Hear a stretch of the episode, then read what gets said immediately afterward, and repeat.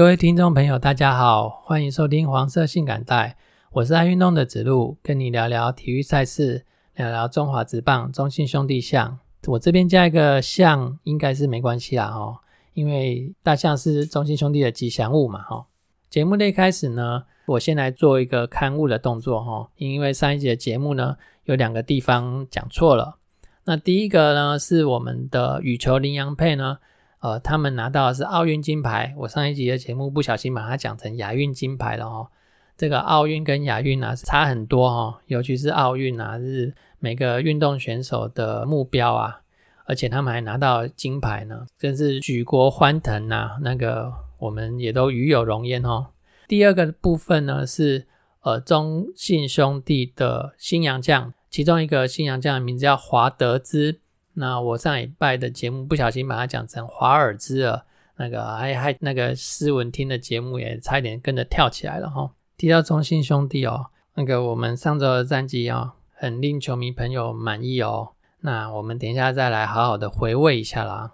那我们这一节的节目呢，还是会以国内国外的运动大赛事来当做开头哈。先跟各位听众朋友们报告一下这些大的运动赛事。首先就是全大运结束后，全运会展开啦。那其实这个全运会啊，它在九月多的时候就有一些赛事在陆陆续续的进行了哈。这次的全运会的主办单位是新北市政府。那有喜欢各个单项运动的球迷朋友啊，都可以去现场哦，帮这些运动员加油哦，也可以看看他们精湛的球技。第二个呃赛事我要讲的是桌球亚锦赛。那上个礼拜有介绍过哦，团体赛的部分已经结束了，而且我们呢还拿到团体赛的银牌。个人赛的部分呢，在上周也进行完了。那我们的桌球教父庄志渊先生呢，他也拿到了个人赛的银牌哈，这也是几十年来单打的最佳成绩哈，这也是非常的恭喜他。再来是羽球赛的部分。那羽球赛的部分呢？啊，有分男子组的团体赛、女子组的团体赛，分别是汤姆斯杯跟优霸杯。那我们就合合称它为汤优杯哈。这两个杯赛呢，都是以小组赛的方式进行，然后每个小组取前两名进行到八强的赛事。来，先来讲我们的男子组的团体赛汤优杯，小组赛的对手分别是泰国、阿尔及利亚跟印尼。对泰国的赛事，在十月九号，就是上个星期六的时候已经结束了。虽然我们拿到了前两点的获胜，但是三四五三点呢都输掉了，所以这个整个这个对泰国的赛事就是以二比三输掉的比赛哈。那对泰国输掉的比赛呢，那我们要晋级八强的希望呢就比较渺茫了哈。除非十月十三号礼拜三对那个羽球强权印尼队能够取胜。而且印尼还要输给泰国，反正有一些计算上的方式，我们才有机会进去八强哦。否则这届的成绩会比较差一点哦。再来是女子组的团体赛事优霸杯的部分。那优霸杯的部分呢，我们的小组赛的对手分别有埃及、大溪地跟韩国。在我录音的当下，哦，今天是十月十一号的下午，刚好第二场赛事也结束了。我们第一场对埃及，第二场对大溪地都拿到了胜利，所以笃定小组前两名了。再来礼拜三的赛事会对韩国，那就就看看可不可以赢韩国拿到小组第一，在八强赛事会有比较好的位置。再来是网球赛的部分，那网球赛的部分呢，我拿出来讲的是印第安全大师赛。它也是一千等级系列的大师赛哈，那是 ATP 巡回赛里面的最高等级的赛事，也是仅次于那个四大满贯的赛事。那这这边是不不包含年终赛事的哈。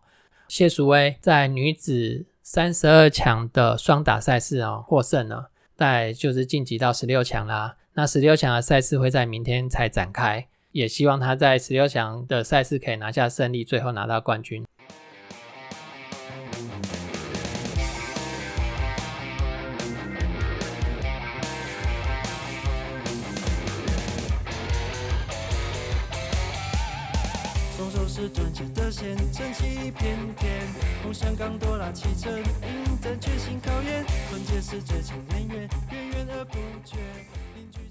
接下来，我们节目内容回到中华职棒的赛场上啦。那我相信每一个中信球迷，他都会担心兄弟队的打击啊。可是想想中信目前的队形啊，依靠的是铁牛阵啊，还有防守的零失误，再靠小的组织战来得分赢球。那我也是球迷啊，我也会希望球队每场球都有好的攻击，然后大量取分来确保赢球。但是我们目前的教练团，他打造出来的球队啊，就不是这样的队形哦。我们有自己的优点，那掌握住自己的优势啊，我们还是可以赢球的。强打啊，这么受球迷的推崇啊，但是依靠暴力打线为主的球队啊，嗯，也好像好几季没有拿到冠军哦。而且真光啊，跟梁哲在他们主持的台北市立棒球场那个第二季第三集的节目，白坤宏前辈他有说，他说他们的培育训练啊，就是要对球队、对教练团的忠诚跟服从啊。我只是个小小的球迷啦，我也选择信任我们中信兄弟的教练团，他所带出来的这个队形跟作战方式。说中信兄弟的打击不好啊。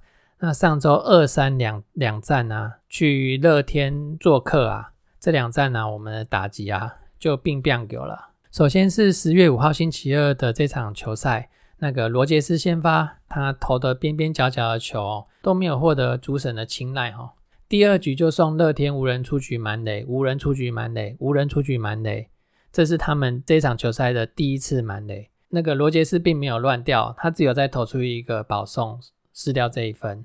罗杰斯这一场球，他投完五局，只有失掉一分。那五局结束呢？那个中信兄弟是二比一领先。然后第六局双方都有一个一分的攻势哈。七局下半，七折上场啦。那他又让乐天满垒一出局，满垒一出局，满垒一出局。这是这场球赛的第二次满垒，而且这时候中信兄弟只有领，只有以三比二领先一分哦。可是以强攻出名的暴力员呢，他再次没有发挥他们的特色，或者是说七者他有快速的稳定住，还是没有让那个乐天桃园得分。那机会啊就来到中信兄弟这边啊，七八九三局我们都使用触及战术，而且都成功，而且造成了对方的失误。三局里面我们就拿下六分哦。九局下半的时候，乐天要恢复暴力员的特色了，但为时已晚。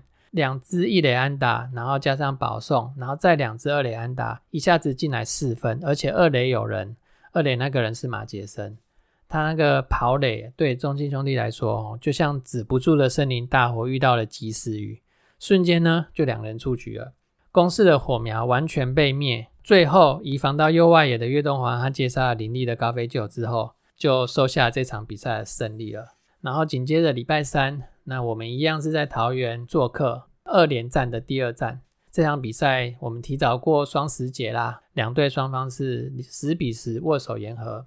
前六局打完呢，那双方是三比四，中信兄弟落后一分，然后比赛就进入腥风血雨的后半段啦。七八两局哈，我们总共攻下了七分哦。我想说这场比赛应该是没问题了，应该可以赢了。可是哈，代志无像工人想的遐尼简单了哈。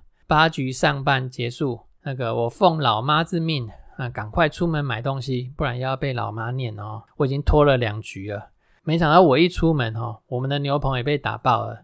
对暴力员领先多少分好像都不够哈。不过来讲点正面的东西啊，这个又要提到陈瑞了。他这场比赛没有先发哦，他是在七局上的时候接替安打上垒的黄军生跑垒，八局上呢就换自己来打啦，一个游击方向的滚地球。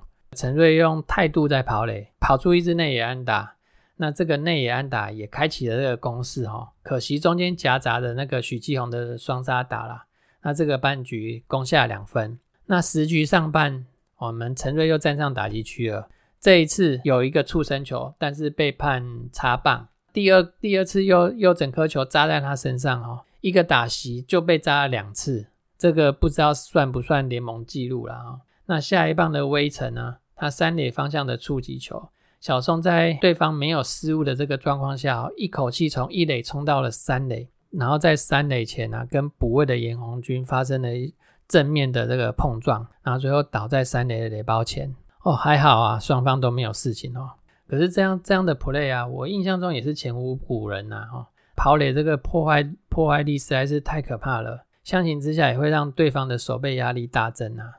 陈瑞这种表现能够让人不爱吗？那除了跑垒之外啊，其实陈瑞在七局下半他的外野长传也是要提一下哦。小邦在二垒，朱玉贤二垒方向的平飞安打。那朱玉贤在打的时候一定会守得比较深。陈瑞这个外野长传本垒虽然没有抓到小胖，但我相信也让大家惊呼了一下哈。除了这个陈瑞之外呢，还有一个关键是在十局上半，这个李胜玉的关键打席哈，他是在一人出局，小宋在三垒的时候上来打。那我是不知道教练团在他在他站上打局打击区前。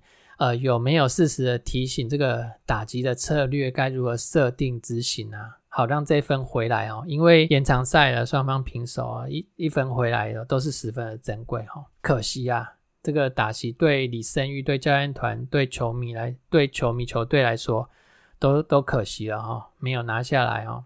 那也希望这个李胜玉可以拿这次的经验啊，让自己再好好的增长自己的技术。另外还有就是。十二局下半上场的王义凯，在这种没有退路的局面下上场哦，他的第一个打席是保送了对方的打者，最后他成功守下来了。那希望这种紧张的局面可以让王义凯更加速的成长。另外呢，呃，我也要提一下那个桃园的这个马杰森哈，他在第一场这个跑垒失误造成了球队没办法翻盘哦。可是他这个第二场比赛，他依旧是先发，而且他笑笑的先发。我相信他有汲取第一场的教训，但是没有把情绪留在那个失误上面。他已经用了新的情绪上场了，因为他在这个第二场的比赛里面表现的蛮不错的，而且也有精彩的手背守下了这个中信的攻势哈。否则中信是可以拿到更多分的哦。有的时候失败反而可以让一个人成长的更快哈。比赛接着来到台北的球场哦，我们要客场对战富邦悍将三连战。这三场比赛啊，教练团都有出其不意的战术啊，让球队啊得到了分数哈，让球迷又惊又喜。教练团也要告诉大家，我不是很死板的，只会触及推进而已，我还有很多战术会用。第一战郑凯文跟陈宏文啊，前五局双方你一拳我一拳。最后我们五比四是赢了这个比赛啊，可是全场我们只有打出七支安打哦，得分局是发生在一三五局，这三局啊，我们总共也只有打出五支安打，而且这五支安打并不足以让我们得到全场的这五分哦，主要就是搭配了这个三个关键的因素，才有办法拿到这制胜的五分。第一个关键因素呢是四坏球。第三局、第五局都是因为四坏球上垒而展开攻势的。陈宏文投七局，也就投出这两次四坏球而已，而我们呢，就把这两个四坏球的机会呢掌握住了。第二个关键因素呢，是战术的实施都恰到好处。第三局一出局后，阿坤选到四坏球上垒，那岳大哥打击时有一个打带跑的战术，那这个战术就避免掉了双杀，然后阿坤进占了二垒。然后再来微尘安打，马上显现出这个这个战术的效益。阿坤回来得到了第一分，然后二棒的李胜玉接连的安打，一人出局之后，一二垒有人的情况之下，再发动双盗垒的这个战术成功。然后三棒的许继宏，他左外高飞球又让这个双盗垒战术获得了效益，再拿下一分。那如果这局没有打带跑跟双盗垒的这个战术呢，一分都是拿不到。再来是要五局的上半。两人出局后，李胜玉在一垒安打后，把二垒上的岳大哥打回来，拿到一分。接着他盗垒上二垒，所以盗垒也是这场的关键。因为许继雄在这时候又来自四十的一垒安打，李胜玉就回来得分啦。十月九号与富邦三连战三连战的第二场比赛啊，那个我们的德保拉先发啦。德保拉先发的时候，总会让人有一个安心的感觉哦。宝拉让对方拿到一分哦，我们自己的攻势也没有很顺。我们的第一分呢是在二局的上半，阿坤那打击，那良好三坏的情况下，三垒有跑者，那来个出其不意的强迫取分的战术拿下来的。然后苏伟达他在一支单响炮拿到一分。然后我们最近表现的很很火的李胜玉哈排在第二棒。有时候就可以微成胜玉连线，有时候就可以胜玉基红连线，甚至连线到子豪啊。第三分是连线到子豪啦，那子豪的一垒安打拿下这一分。那全场就三比一拿下来啦。再来就是真的十月十号的比赛啦。那十月十号礼拜天这一场是罗杰斯他单周第二场的先发。那这场比赛呢，我们虽然没有全 A 打，但是有两支三垒安打，而且这两支三垒安打哦，不但打回了分数，自己打出三垒安打的这个选手，最后也都跑回本垒板拿下分数哦。第一支三垒安打是在五局的上半，然后小高先安打上垒之后，微城的三垒安打把小高打回来。然后威城靠着对方投手的爆头哦，自己回来得分。第二支三雷安打是发生在六局的上半，那是张志强先二雷安打上垒之后哈，然后李胜玉拿一支三雷安打把张志强打回来得分，然后再靠着这个许继宏的一雷安打啊，他自己也回来得分。这两局我们就拿下四分啊。对手呢，中继上场的乖高野归右手上拿下一分，那拿下全场的这一分啊。那虽然我们的投手群就是罗杰斯跟高海龟又有投的有一点点让人提心吊胆啊，但是都有成功压制住，那就收下了本周的第四场的胜利啦。呃，在这边战绩刷副帮啊，但是各位球迷刷卡要记得刷中信哦。单周的打击表现方面呢，因为前两场对桃园的比赛啊。那个形成一个打击战的关系啊，所以上一周的这个整体打击表现啊，算是都不错哦。那其中啊，第一棒的微城啊，四乘三五的打击率，那有四场哦，排在第二棒的这个李胜玉啊，单周打击率到达了五成哦。再来第三棒的这个许继宏，三乘六八打击率哦，前三棒的打击率又相当的惊人哈。四棒的子豪哦。最近可能有稍微低潮了一点点，不过没关系，球队本来就是互相 cover 的，低潮了，其他球员来 cover 你，要赢球就是要这样子哈，球员之间要互相 cover 哈。五棒的苏伟达也有两成七八的打击率跟一轰的成绩哦，也是算中上哦。打点方面呢，许基宏哦单周就就有十分打点进账哦，因为呃威城跟盛玉都一直上垒嘛，所以那个许基宏的打点就会比较多一点哦。第一棒、第二棒呢，我们再看他的得分啊。